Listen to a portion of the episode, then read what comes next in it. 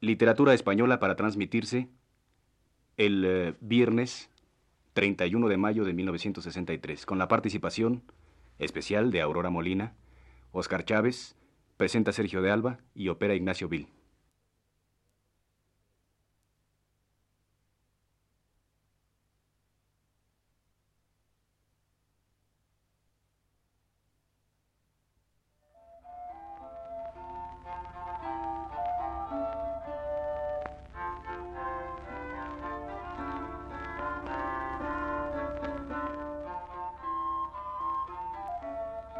Muy buenas tardes, amable auditorio.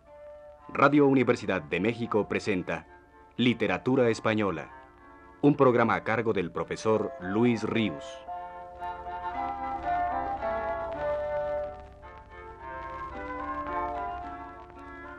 El profesor Luis Ríos nos dice en su último texto. La inspiración religiosa fue, sin duda, una de las más poderosas del arte español de la Edad de Oro y la poesía no es excepción a esto. Recordadas ya por nosotros las obras de Santa Teresa, Fray Luis de León y San Juan de la Cruz, casi exclusivamente construidas sobre ese tema, vamos hoy a fijarnos en otros poetas en los cuales el motivo religioso, aunque ocasional en ellos, alcanzó expresión imperecedera. De los poemas y autores más dignos de recordarse en esta ocasión, le corresponde cronológicamente el primer lugar al famoso soneto anónimo atribuido, entre otros, a San Francisco Javier y a Fray Miguel de Guevara, y dirigido a Cristo crucificado. Se explica sobradamente la fama alcanzada por este poema, sobre todo por la originalidad que ofrece en el conjunto de la poesía religiosa de aquellos siglos. Fundamentalmente, esta resulta de la idea expresada, idea de puro amor a Cristo hombre en la cruz, sin que entren en juego los conceptos de infierno y cielo, ni de condenación y salvación. El amor por el amor mismo, casi. Y esta excepcional pureza, significada, corresponde en el soneto una expresión sobremanera pura, directa, sencilla. Así corren los versos.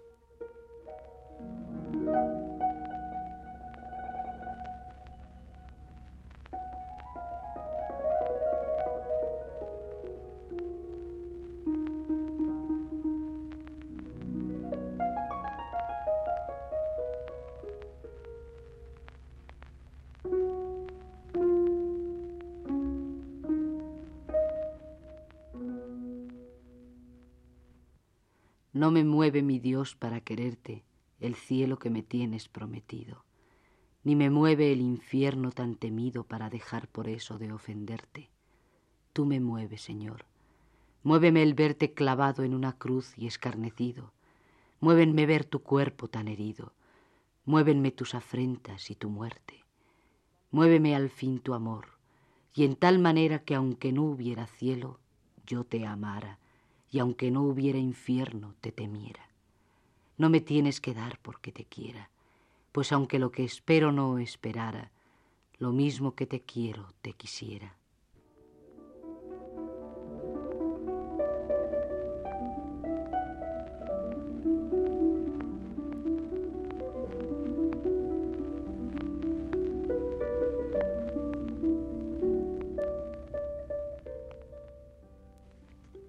En Francisco de Quevedo, frecuentemente el motivo religioso va unido a una intención moral de su poesía. La contemplación de Cristo la refiere en su interior a menudo la observación de la realidad de la vida humana.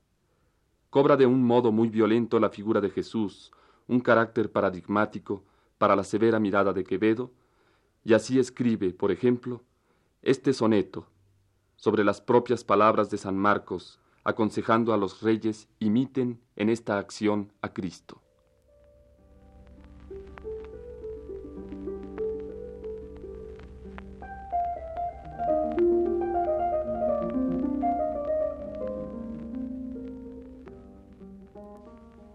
Muere la vida y vivo yo sin vida, ofendiendo la vida de mi muerte. Sangre divina de las venas vierte, y mi diamante su dureza olvida está la majestad de Dios tendida en una dura cruz, y yo de suerte que soy de sus dolores el más fuerte y de su cuerpo la mayor herida. Oh duro corazón de mármol frío, Tiene tu Dios abierto el lado izquierdo y no te vuelves un copioso río. Morir por él será un divino acuerdo, mas eres tú mi vida, Cristo mío, y como no la tengo, no la pierdo.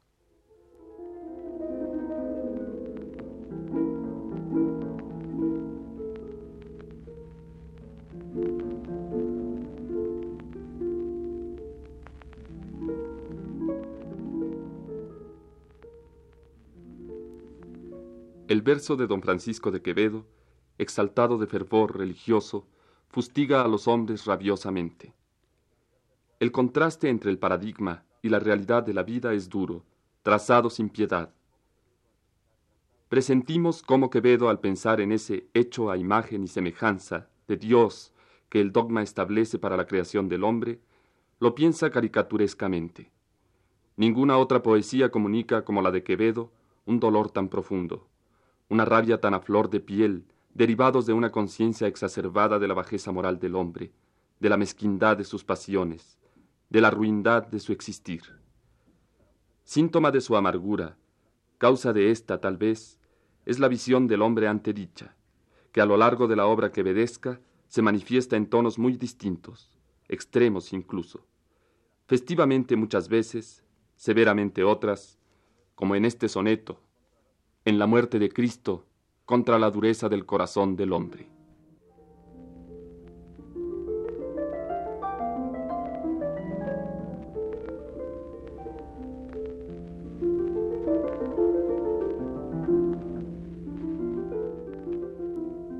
Pues hoy derrama noche el sentimiento por todo el cerco de la lumbre pura, y amortecido el sol en sombra oscura, da lágrimas al fuego y voz al viento pues de la muerte el negro encerramiento descubre con temblor la sepultura, y el monte que embaraza la llanura del más cercano se divide atento. De piedra es, hombre duro, de diamante tu corazón, pues muerte tan severa no anega con tus ojos tu semblante, mas no es de piedra, no, que si lo fuera de lástima de ver a Dios amante, entre las otras piedras se rompiera.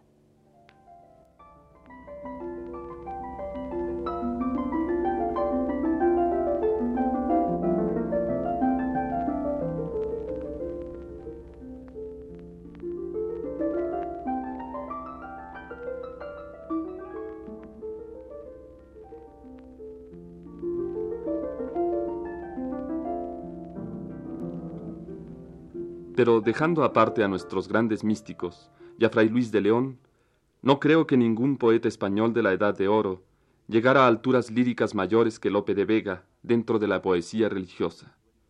Otra vez Lope de Vega, dueño de su grandeza, como siempre hace, metiéndose él, su propia vida, dentro del tema que canta, el amor, la soledad, Dios ahora.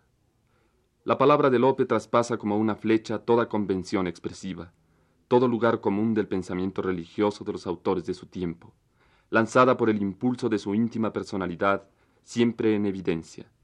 Si utiliza una frase, una metáfora ya utilizada por otros, invalidadas de tan repetidas a veces, hay algo súbito en Lope, una palabra, una cadencia, un cambio de tono que lo salva siempre. Es una inyección de la savia o de la sangre de Lope lo que da vida a sus poemas religiosos mucho más cierta que la del resto de los poetas coetáneos suyos. Y la dulzura y la gracia del habla de Lope encuentran materia propicia en la religiosa para transformarla en arte definitivo. Este soneto lleva por título El buen pastor y dice así.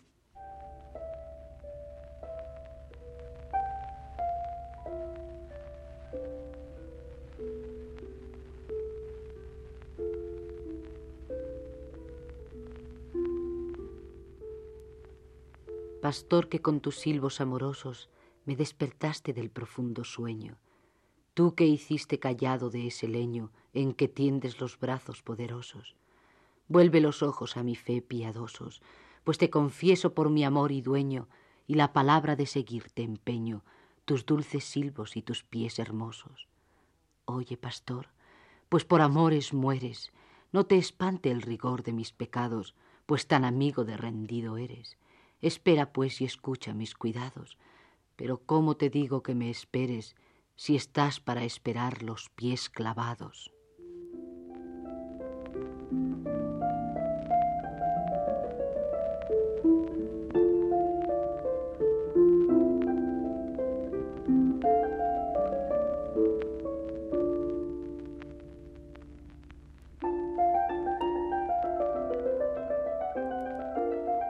Llega un momento en que toda su vida turbulenta se le presenta ante los ojos a Lope.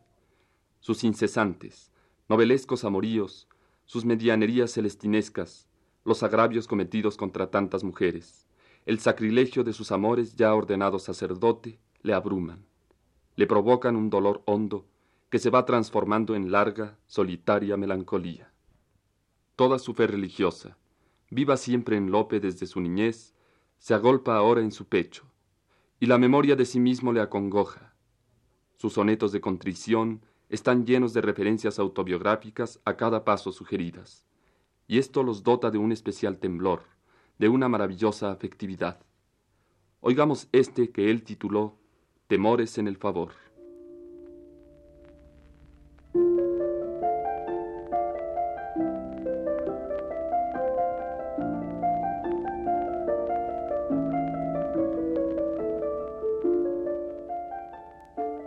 Cuando en mis manos, Rey eterno, os miro y la cándida víctima levanto, de mi atrevida indignidad me espanto y la piedad de vuestro pecho admiro. Tal vez el alma con temor retiro, tal vez la doy al amoroso llanto que arrepentido de ofenderos tanto, con ansias temo y con dolor suspiro. Volved los ojos a mirarme, humanos, que por las sendas de mi error siniestras me despeñaron pensamientos vanos no sean tantas las desdichas nuestras, que a quien os tuvo en sus indignas manos, vos le dejéis de las divinas vuestras.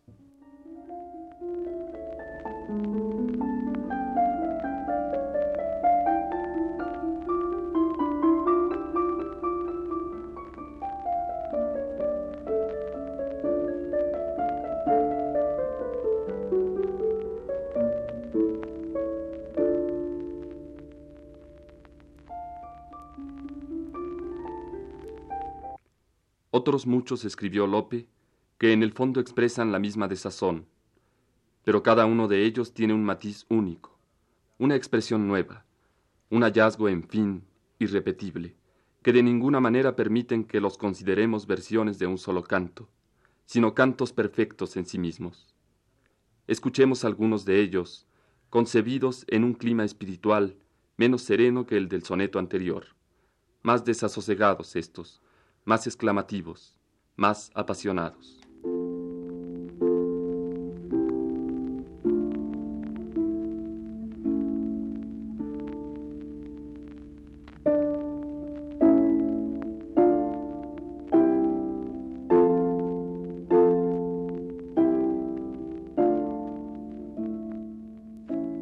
Yo me muero de amor, que no sabía, aunque diestro en amar cosas del suelo, que no pensaba yo que amor del cielo con tal rigor las almas encendía. Si llama la mortal filosofía deseo de hermosura amor, recelo que con mayores ansias me desvelo cuanto es más alta la belleza mía. Amé en la tierra vil, qué necio amante, oh luz del alma, habiendo de buscaros, qué tiempo que perdí como ignorante. Mas yo os prometo agora de pagaros con mil siglos de amor cualquier instante que por amarme a mí dejé de amaros.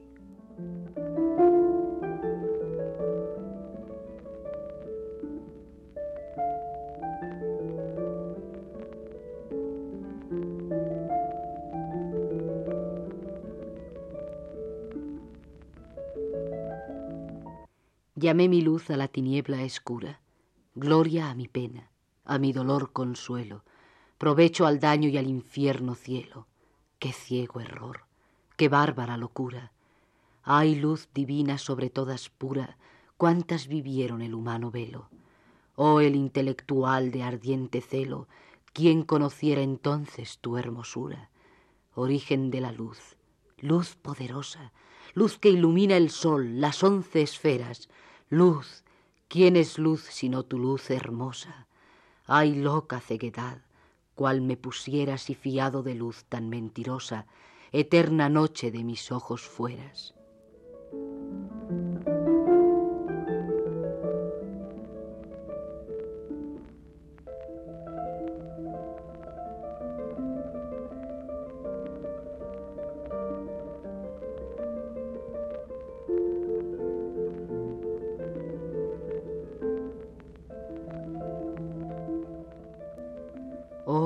Te amara, dulce vida mía, como mereces tú que yo te amara? Pero infinito amor, ¿dónde se hallara que a tu infinito ser correspondiera? Amemos, alma, amemos a Porfía con infinito amor, con fe tan rara que de él saldrá el amor, pues en él para, y nunca dado por Raquel alía. ¿Por qué te olvido yo, si tu amor muere de amor por mí? Si tú me das la vida, qué tiempo es bien que para amarte espere. Mas quién habrá que la distancia mida, pues nadie como tú tanto me quiere, y nadie como yo tanto te olvida.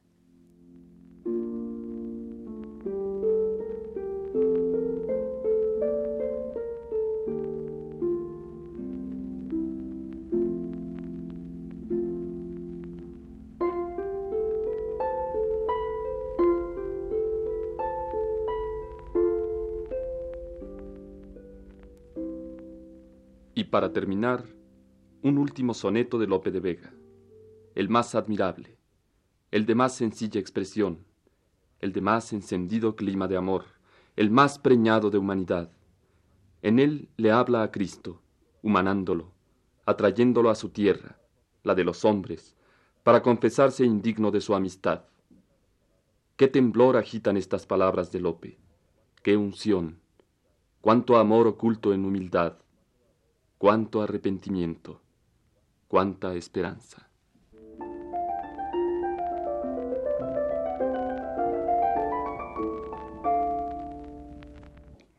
¿Qué tengo yo que mi amistad procuras?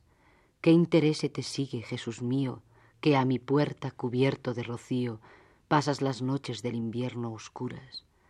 Oh, cuánto fueron mis entrañas duras, pues no te abrí Qué extraño desvarío si de mi ingratitud el hielo frío secó las llagas de tus plantas puras. Cuántas veces el ángel me decía, Alma, asómate agora a la ventana, verás con cuánto amor llamar porfía, y cuántas hermosura soberana mañana le abriremos, respondía, para lo mismo responder mañana.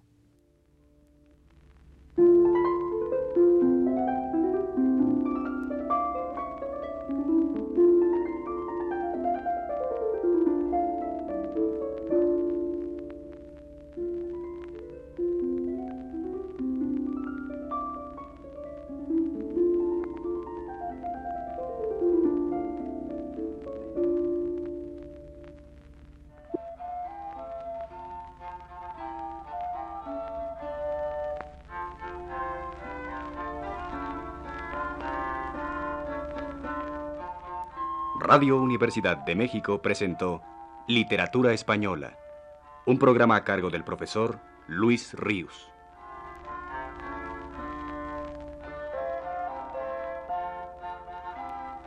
En una intervención especial, escucharon ustedes las voces de Aurora Molina y Óscar Chávez.